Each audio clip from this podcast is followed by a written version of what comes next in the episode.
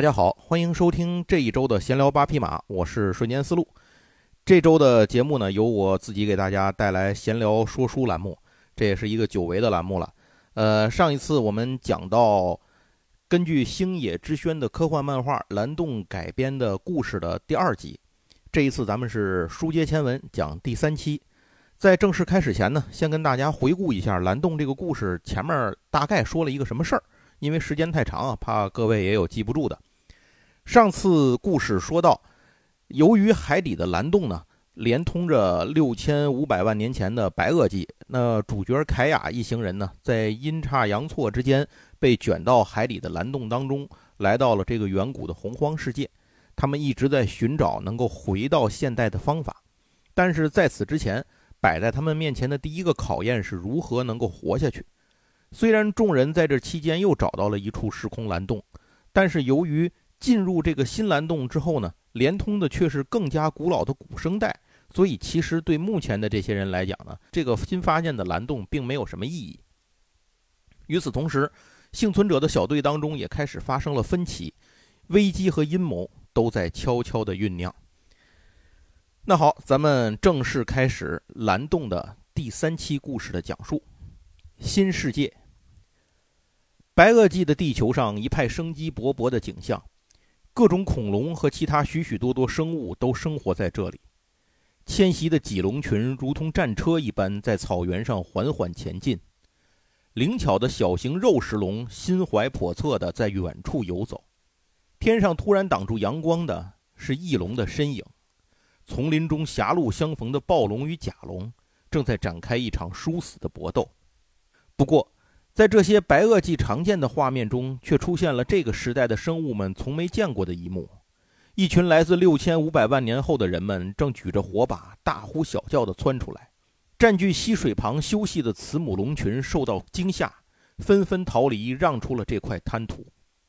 太顺利了，这些恐龙白长了这么大的身子，脑子和胆量还不如老鼠呢。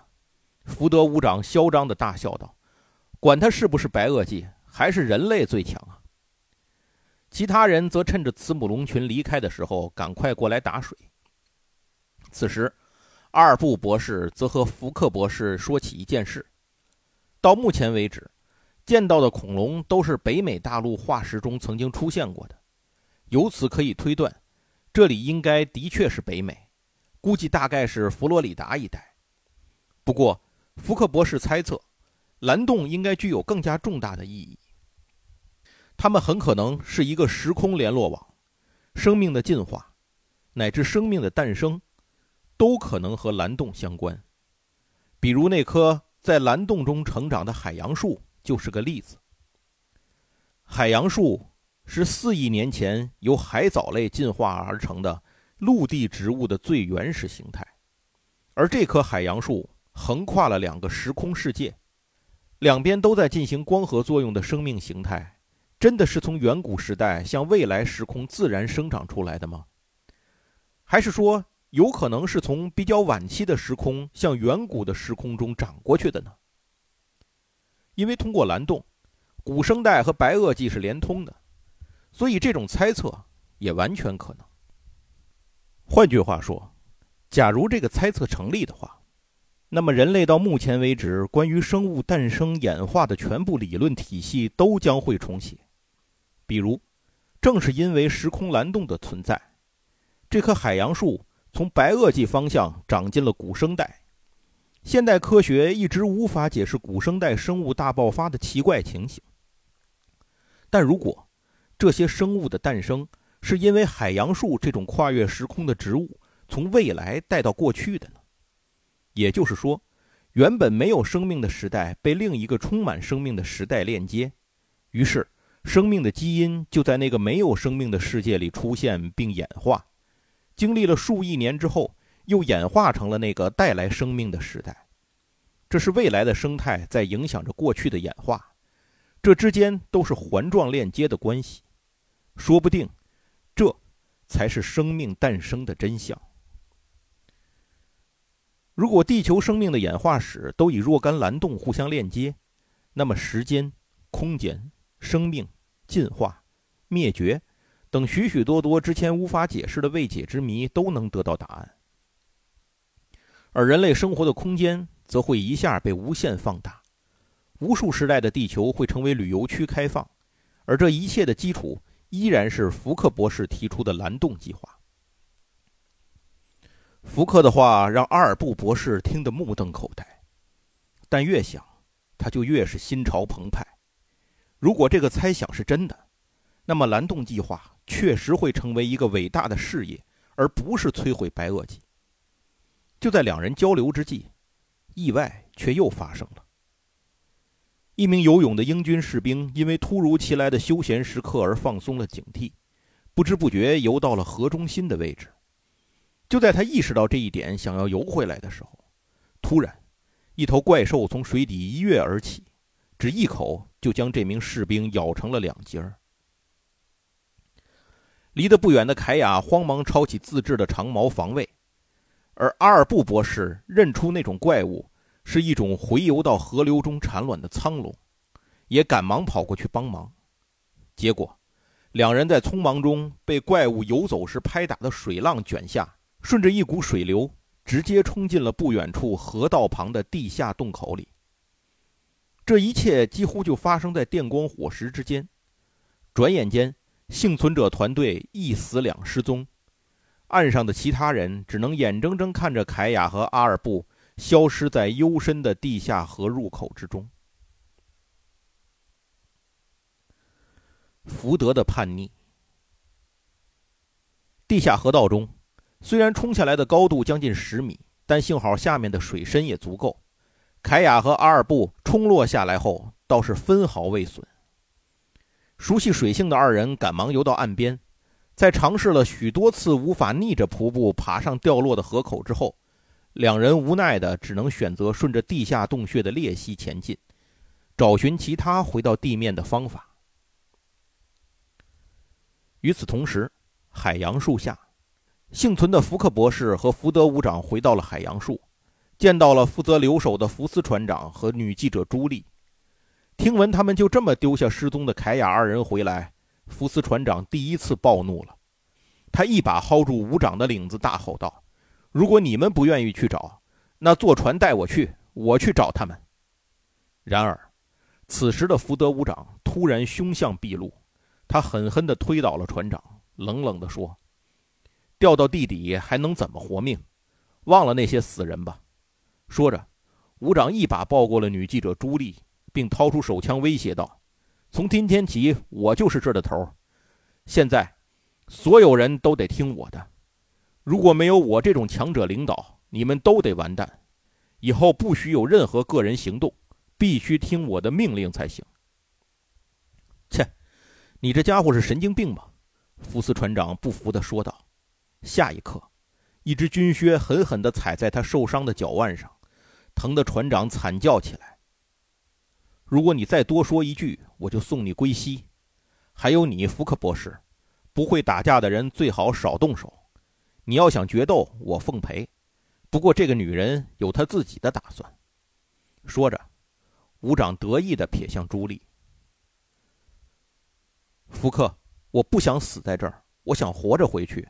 你明白吗？女记者的话让福克博士不再说话。他心里很清楚，朱莉已经选择了福德伍长的一边，而这个决定可能早就做好了。见此情景，伍长突然狂笑起来。他发现自己竟然越来越欣赏这个弱肉强食的时代了。地底世界，凯亚二人已经走出洞穴，进入了一道裂谷之中。虽然头顶可以看到太阳，但两旁刀砍斧剁般的峭壁足有十几米高，全无可以攀登上去的可能，只能顺着裂谷摸索前进。但好兆头是，这种裂缝是大地震造成的底层分裂，那么不远处应该有地方可以连接到地表。正走着，突然一具恐龙的尸体挡在面前，这只倒霉的恐龙应该是失足从上面掉下来的。此刻。恐龙身上爬满了小老鼠一样的哺乳动物，见到两人走来，他们吓得纷纷四散逃窜。凯亚突然听到了一些与众不同的声音，抬头一看，竟有一只一人多长的巨型蜈蚣从崖壁上悄悄接近，而窸窸窣窣的声音越来越密，似乎这具恐龙尸体引来了更多觅食者的窥伺。一群巨型的蜈蚣开始顺着岩壁的裂缝钻出来。阿尔布惊呼：“这些东西以前人类只见过足迹化石，没想到让他们撞上了真货。”危机中，凯亚发现刚才钻出蜈蚣的墙面上似乎有可以攀登的地方。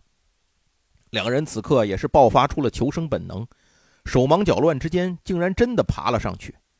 回头俯瞰刚才裂谷地面，此时已经完全被巨型蜈蚣们盘踞，扭作一团。爬上地面后，两人惊魂未定，抬头一看，却发现这里是一片沙漠，地上有许多恐龙的骨架，看起来他们的死亡非常不自然。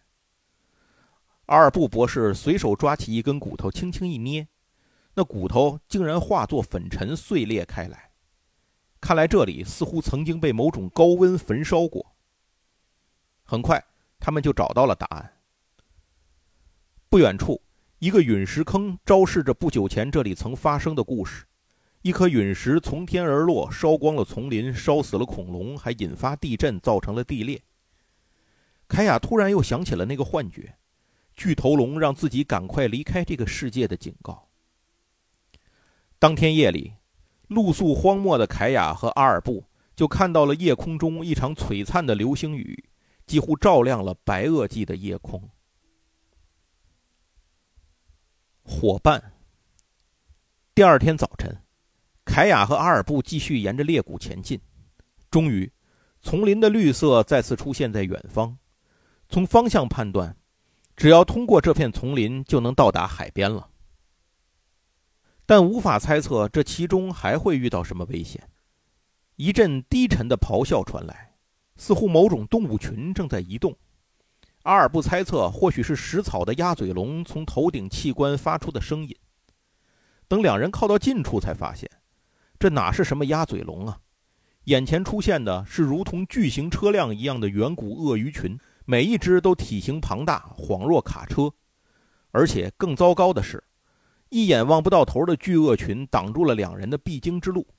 同时，两人身后也有巨鳄爬过，他们一下被封在了迁移的巨鳄群之间。眼看已经有鳄鱼注意到了这两个奇特的动物，正在考虑要不要加个餐的时候，阿尔布赶紧让凯亚跟上自己。他三步并作两步窜上了眼前一只巨鳄的尾部。好在这些巨鳄在阳光之下的移动相对缓慢，身上的鳞甲又便于攀登。眼前这只根本就没有感觉到自己身上窜上了不速之客。等他有反应的时候，阿尔布和凯亚已经窜到前面一只鳄鱼身上，就靠着这样近乎跑酷的方式，两个人竟然真的横穿了巨鳄群，然后头也不回地扎进了前面的丛林里。我做梦都没想过，有一天能在鳄鱼背上跑步啊！那是恐鳄，历史上最大的鳄鱼，但它们不是温血动物，白天必须通过吸收阳光保持体温。在这段时间里，他们的动作非常缓慢。要是晚上，我可不敢。大概是经历了生死，又或者是凯亚早已对这个知识渊博、正义感颇强的学者充满好感，此时竟不由分说地直接吻上了阿尔布的嘴唇。眼看着眼前发懵的博士，凯亚调皮地说：“虽然就一个男人的角度来说，你有些软弱，但是怎么说呢？其实也挺不错的。”对眼前这个充满魅力、胆识过人的女孩，阿尔布其实也早就心有所爱。就这样，在生死危机中，小小的爱情就此萌芽。继续前进的两人又遇到了一群慈母龙，他们干脆保持了一个安全距离，随着慈母龙群慢慢移动。没走多久。凯亚看到一只落单的小龙被一群小型恐爪类食肉龙围住，慈母龙母亲虽然冲过去想要救助，但却双拳难敌四手，眼看也是性命不保。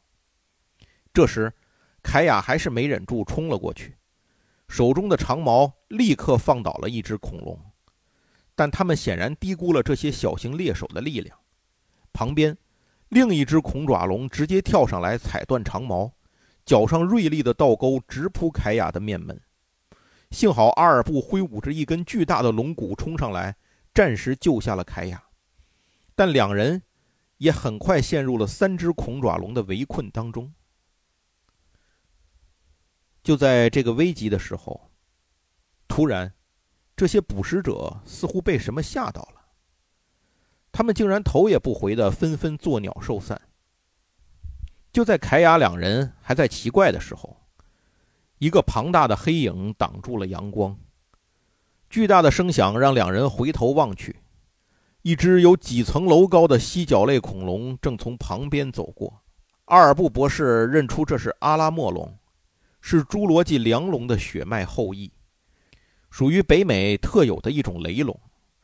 刚刚就是一头个头最大的雷龙，在远处震慑住了那些恐爪龙。雷龙和慈母龙的混合队伍。由此变得更加庞大。此时，刚刚被凯亚救下的那对慈母龙母子却靠了过来。成年慈母龙用鼻子轻轻地将两人拱向龙群的中间地带。凯亚明白，这是龙群中最安全的地方，通常是留给那些小恐龙的。此刻，算是慈母龙对刚才两人舍命相救的报答。一场突发的危机。总算是暂时过去了。遭遇，龙群就这样一路走向大海的方向。不久之后，来到一处宽阔的河口前，许多条河流在这里汇聚入海。由于是多条河流汇聚，因此这里的水流也格外湍急。散碎的礁石隐没其中。在犹豫了一阵之后。带队的慈母龙找了一处看起来水流相对平缓的地方，试探的下水了。但这些慈母龙还是无法驾驭水流的强度，六七只恐龙没走几步就被水流卷走。更糟糕的是，还引来了多条苍龙开始抢食这些送上门的大餐。照这样下去，如果后面的队伍跟着下水强行渡河，那些小恐龙和体弱的恐龙势必无法生存。就算是强壮的成年慈母龙，估计也要损失惨重。但作为人类，凯雅和阿尔不知道，只要向上游再绕行一段，就会有浅滩。看着恐龙们还在继续入河，成为水流和苍龙的双重牺牲品，凯雅赶紧用身上的防水打火机点燃了一些干燥的树叶，用火吓唬龙群转向。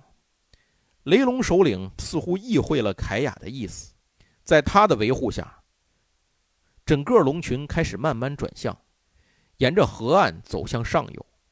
不久之后，适合渡河的浅滩出现在眼前。是时候和他们说再见了。挥手告别龙群之后，凯雅和阿尔布回头沿着河岸往下游，一直走向大海的方向。离开龙群。这一男一女再次穿行在丛林之中，沿途有凯雅摘取了一些水果充饥，阿尔布则因为之前恐爪龙的攻击左臂受伤，如今已经红肿起来，但这并不妨碍他们交流在这个世界的感受。恐龙的确和我知道的爬虫不同，从来没想过他们有智慧，还懂得亲子之间的感情。”凯亚说道。而阿尔布博士则夸赞起凯亚，博士觉得自己这些人虽然平时高喊什么环保、什么生态，可一陷入这种野生世界，就变成了软弱的动物，实在是无地自容。但凯亚却不同，他一直在用自己的行动迎接这个世界的挑战。博士的话也让凯亚深思起来。我以前偷捕过枪旗鱼，其实也没有资格说这样的话。但我绝不允许人类因为一己私欲毁灭恐龙的世界。没有等凯亚说完，一个个头三米高的食肉恐龙突然从旁边的丛林里窜了出来。惊慌之下，凯亚一不留神摔倒在地，只能大声让阿尔布逃命。可是已经爱慕着凯亚的博士，此刻哪能自己逃走？虽然明知无力，还是抄起一根树枝冲过来，挡在凯亚和恐龙之间。食肉龙毫不留情地冲上来，一口咬住了博士。就这样，阿尔布博士用自己的生命证实了自己的爱和勇敢，而凯亚却只能眼睁睁看着他死于非命。就在凯亚心如死灰的时候，身后却枪声大作，而且这不是那种小口径手枪，是冲锋枪的密集枪声。凯亚眼前这只刚刚咬死了阿尔布博士的恐龙，立刻被击毙于当场。凯亚，只听一个人激动地大喊着凯亚的名字，从后面跑了过来。凯亚回头望去，却见到一艘潜艇的指挥台从树丛后露了出来。指挥台上，水兵们手里的冲锋枪口还飘散着硝烟。几乎以为自己在做梦的凯亚，看到喊着自己名字冲过来的人，竟然真的认识。这个人就是当初发现蓝洞时也在福斯船长船上的那位英国学者。你叫威沙德，对吗？你怎么会在这儿？原来，威沙德搭乘英军潜艇是两天前来到白垩纪的。那边不远处茂密丛林的背后，其实就是河道。潜艇刚才就在那儿休整。值班的水兵看到了那一幕，赶紧开枪救助，可惜迟了一步，只救下了凯亚一人。悲痛的凯亚看着包裹着阿尔布尸体的袋子被抬进潜艇，泪水终于不受控制地洒落下来。自从来到这个时代之后，凯雅已经见惯了幸存者的意外身亡。就连他自己也数次游走于生死边缘，但这次阿尔布的死截然不同。他第一次为之落泪和悲伤，但凯雅没有把他和阿尔布博士之间那刚刚萌生的感情告诉任何人。对于凯雅来说，这些宝贵的回忆只属于他自己，而且他知道，现在远远不是悲伤的时候。不久之后。潜艇指挥室内，此刻潜艇正根据凯亚的描述驶向海洋树，去寻找福克博士等人。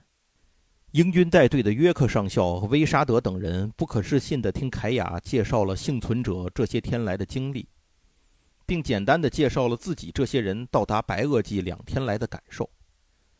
就在闲谈中，一位随潜艇过来的天文学家福马尔教授打断了对话，他递给上校一张报告。不知上面写了什么，但约克上校看完之后神色凝重，起身告辞，匆匆赶去和现代社会取得联系。这时，威沙德告诉凯亚，蓝洞计划已经被批准了，连接现代和白垩纪的管道建设正在进行。在潜艇不远处的地方，海洋树高大的身影已经出现在地平线上。灭亡之路。海洋树下，四个幸存者早就看到了靠过来的潜艇。这艘和这个时代格格不入的人造产物，让盘旋在头顶的翼龙们感到了不安。不过，对福斯船长来说，显然这是他来到白垩纪后心情最好的一刻。拄着一根木棍的船长向站在潜艇上的凯亚挥手，大笑道：“凯亚，你这个混蛋，你果然还活着呀！吓死我了！”后面。福克博士也按耐不住激动的心情跟了上来，边走还不忘扭头揶揄女记者朱莉：“看来不用依靠福德也能活着回去，你把自己贱卖的太早了点吧。”说着一挥手，甩开了试图靠过来的女记者，快步走向前面。至于福德伍长，却站在原地，发出了一连串只有他能理解的狂笑。两方人马汇合之后。潜艇上的军医先处理了福斯船长的脚伤，幸好没有伤到骨头，不算什么大碍。然后所有人都在第一时间开始补充食物。这些日子的疲惫和暑热已经让他们有了明显营养不良的状态。吃着三明治的福斯船长听凯雅讲完他的经历后，只轻轻地吐出了一句话：“阿尔布是条好汉。”至于持枪劫持众人的福德伍长，已经被缴了手枪，关押在潜艇里。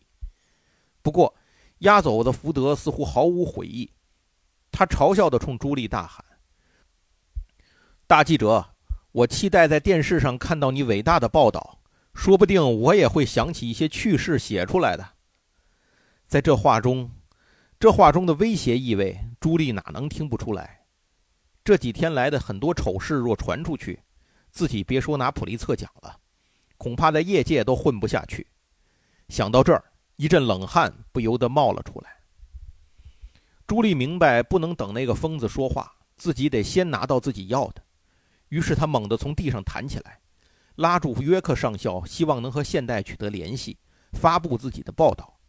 而福克博士则要求自己先向这个世界报道伟大的发现，因为蓝洞计划就是自己提出的。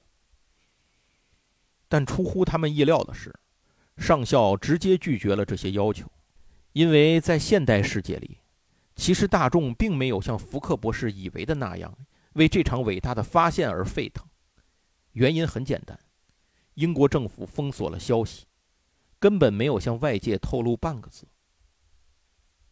并且英国政府也知道自己一个国家完全无力控制和实施蓝洞计划。这个保密协议是经过全世界诸多主要国家认可后共同实施的。听闻此处。朱莉还想说些逞能的话，但福克似乎明白了什么。他紧紧地盯着上校的眼睛，一字一句地说：“约克上校，你会放我们回到现代世界吧？”上校的嘴角划出了一抹弧度，似乎是欣赏福克博士能这么快想到这个关键。很抱歉，接下来恐怕要委屈各位跟我们一起在潜艇里过一段日子了。此言一出，四个幸存者都愣住了。他们这才知道，自己四人已经被要求必须参与蓝洞计划，而且要遵守保密规定，不得对外透露。对此，福克倒是挺兴奋，因为虽然出了些岔子，但大体上还是按照自己计划的那样，人类无法抵挡蓝洞计划带来的诱惑。倒是凯亚非常愤怒，他认为人类没有对这个千万年前的世界动手动脚的权利。更没有权利去毁灭恐龙和污染环境，但是一个土著女孩的话，显然对蓝洞计划毫无影响力。无论凯亚如何愤怒，这个计划都已经在全面实施了，而且规模比福克博士计划的有过之而无不及。一个巨大的金属浮筒钻出了白垩纪的海面，里面是一架英军的 SH-3 海王直升机。桨叶转动，轰鸣之中，这架来自现代工业的造物飞上了六千五百万年前的天空。此时，距离凯雅等人获救已经过去了一个月的时间。凯亚和福斯船长以及威沙德都在这架直升机上，他们的工作是记录海岸线附近恐龙的生态分布情况。在直升机下方，一群肿头龙正在草原上奔走。原来。威沙德的工作是尽量捕捉一些幼龙，将其带回现代社会，避免恐龙全部灭绝。虽然无力改变整个蓝洞计划，但威沙德也希望能尽力改变一些结果。潜艇指挥室内，约克上校正在召开指挥人员会议，福克博士和朱莉也一同旁听参加。根据会议上的介绍，蓝洞计划的第一根管道已经在南非突击建造完成，目前。部署作业正在进行。另外，二号和三号管道正在澳洲和美国进行建造。与此同时，现代世界的海面上，夜幕中，一根超级巨大的黑色柱状物体正悬浮在海上。光是露出海面的部分，就已经比远处的航空母舰还要高大。这就是正准备部署的一号管道。很多军舰停在安全区域。探照灯将附近的海面和夜空照得亮如白昼，一个人类历史上最伟大也最疯狂的计划即将展开。好，那这是第三期蓝洞的故事啊，感谢大家的收听，咱们就讲到这儿，下次咱们继续再讲。呃，多说两句，第一个呢是咱们有一个听友群，希望大家要是有兴趣聊天的话，可以加入我们的听友群来一起闲聊。加群的方法呢，是您加我的微信，大写的 G A O，就是高八四六零九三九四，然后那个通过的地方呢，您说一句加群，我就知道了。加完好友之后，我把您拉到群里头来，这是第一件事儿。第二件事儿呢是每逢周二和周五的晚上，或者是周六，这个具体在群里会通知。我会在 B 站进行一次直播，就是在 B 站上做直播，账号叫“瞬间的思路”。直播的内容呢，一般是如果不是一些怀旧的内容的话，那可能就是跟我们节目的一些补充，比如说在节目中提到的一些漫画啊，提到的一些东西啊。然后可能在直播当中会拿出来直接给大家做一个展示，或者是做一些更深度的这种交流，呃，让一些不方便通过语言来表达的内容呢，可以通过咱们这种视觉的方式直接传达给大家。那最后呢，就是在这样一个特殊的时期啊，我们可能很多听友此时此刻正经历着身体的不适，那我也希望大家都能够早日康复，健健康康。嗯，并且我们呢，也都能够早日回到这种正规的生活状态当中去。行，那非常感谢大家收听这一期的闲聊八匹马，我是瞬间思路，咱们下次再聊，拜拜。